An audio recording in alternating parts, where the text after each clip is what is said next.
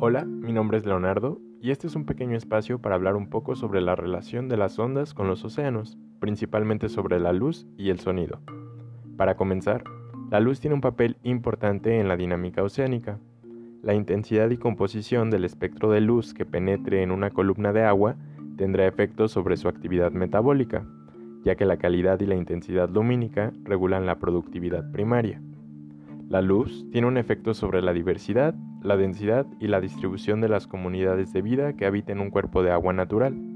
Incluso, algunos microorganismos que pueden controlar su posición en una columna de agua se localizan a lo largo del perfil de profundidad en aquellas zonas donde la intensidad lumínica y la concentración de nutrientes son óptimos para sus procesos fotosintéticos.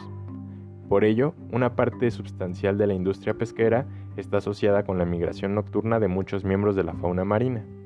Ahora, es importante señalar qué incide en la penetración de la luz en el agua. Esto está determinado por el tipo y cantidad de materia suspendida y materia disuelta. Gran cantidad de las ondas de luz es reflectada, aunque esto varía acorde a la tonalidad de un cuerpo de agua. Por ejemplo, el Gelbstoff es una sustancia soluble de color amarillo derivada de carbohidratos.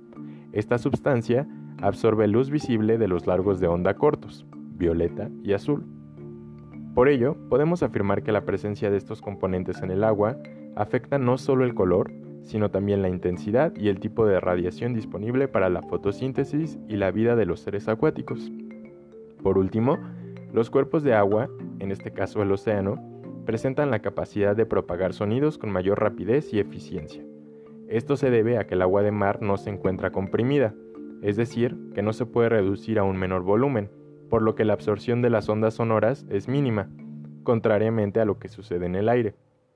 La velocidad de propagación del sonido en el cuerpo de agua cambia de acuerdo con las variaciones de temperatura, salinidad y presión. Cuanto más altas sean estas características en el agua, mayor será su velocidad. Por esto se conoce al canal SOFAR o canal de sonido profundo, que es una capa horizontal en un cuerpo de agua a cuya profundidad las ondas sonoras de baja frecuencia dentro del canal pueden viajar miles de millas antes de disiparse. Y eso sería todo de mi parte. Gracias por escuchar.